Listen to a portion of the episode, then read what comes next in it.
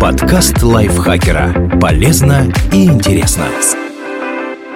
Всем привет! Вы слушаете подкаст лайфхакера. Короткие лекции о продуктивности, мотивации, отношениях, здоровье и, в общем, обо всем, что сделает вашу жизнь легче, проще и интереснее. Меня зовут Ирина Рогава, и сегодня я расскажу вам про привычки по-настоящему вежливых людей.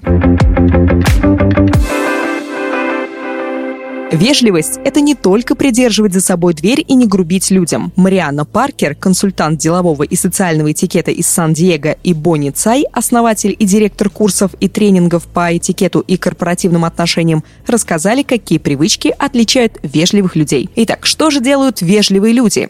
Они говорят спасибо и пожалуйста. Мама была права. Эти слова действительно необходимы, чтобы поддерживать в обществе культуру взаимного уважения. Это одна из первых вещей, которым мы учим детей, но взрослые почему-то нередко об этом правиле забывают. Помните, никогда не поздно стать лучше и научиться быть вежливым по отношению к окружающим. Они не трогают других людей без разрешения. Вежливый человек не будет касаться другого человека или физически влезать в его личное пространство. Исключение составляют, пожалуй, лишь рукопожатие, но и этот жест подразумевает готовность к нему обеих сторон. Если вы не уверены, будет ли прикосновение, например, объятие, уместным, всегда можно просто спросить. Они готовы признать, что были неправы. Никому не нравится ошибаться, но вежливый человек всегда признает свою ошибку и будет готов нести за нее ответственность и исправить ее, если это возможно. Некоторые люди ненавидят признавать, что они неправы, однако выглядят они от этого не умными, а высокомерными и невежественными, отмечает Цай. Они не задают слишком личных вопросов.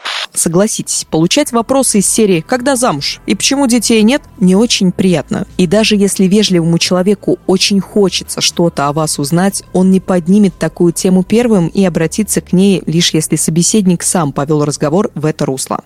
Они стараются делать так, чтобы другим было комфортно. Все дело в мелочах, вроде предложения стакана воды, если человеку жарко, или пересесть за другой столик в кафе, если шумная компания рядом мешает нормальному разговору. Вежливые люди всегда следят за обстановкой, чтобы вовремя заметить, что собеседнику некомфортно, и попытаться это исправить. Они не перебивают. Одно из главных качеств людей с хорошими манерами – умение выслушать собеседника до конца и не перебивать, даже если очень хочется. Дождитесь, пока человек полностью изложит свою мысль, и уже потом высказывайте свою. У них особый язык тела.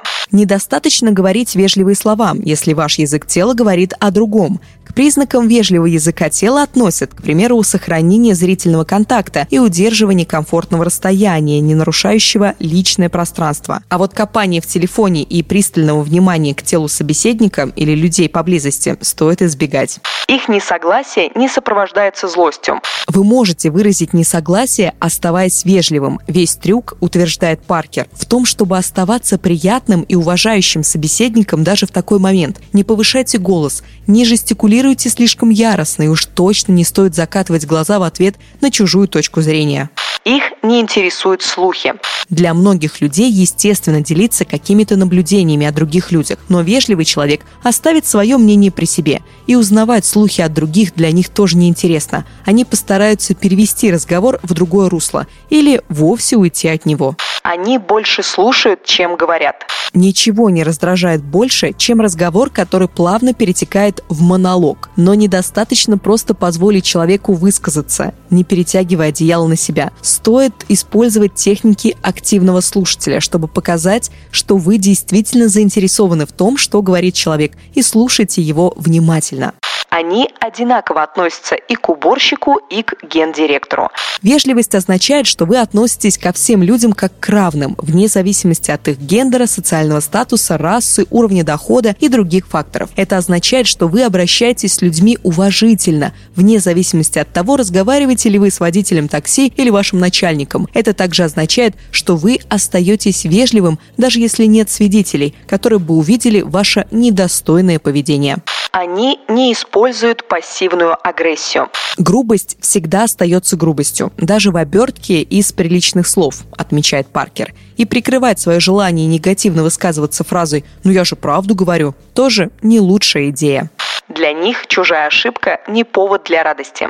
Даже самому вежливому человеку не чуждо злорадство. Однако вся разница в том, что он не будет демонстрировать свою радость, потому что способен поставить себя на место другого человека и понять, насколько неприятно ему будет такая реакция.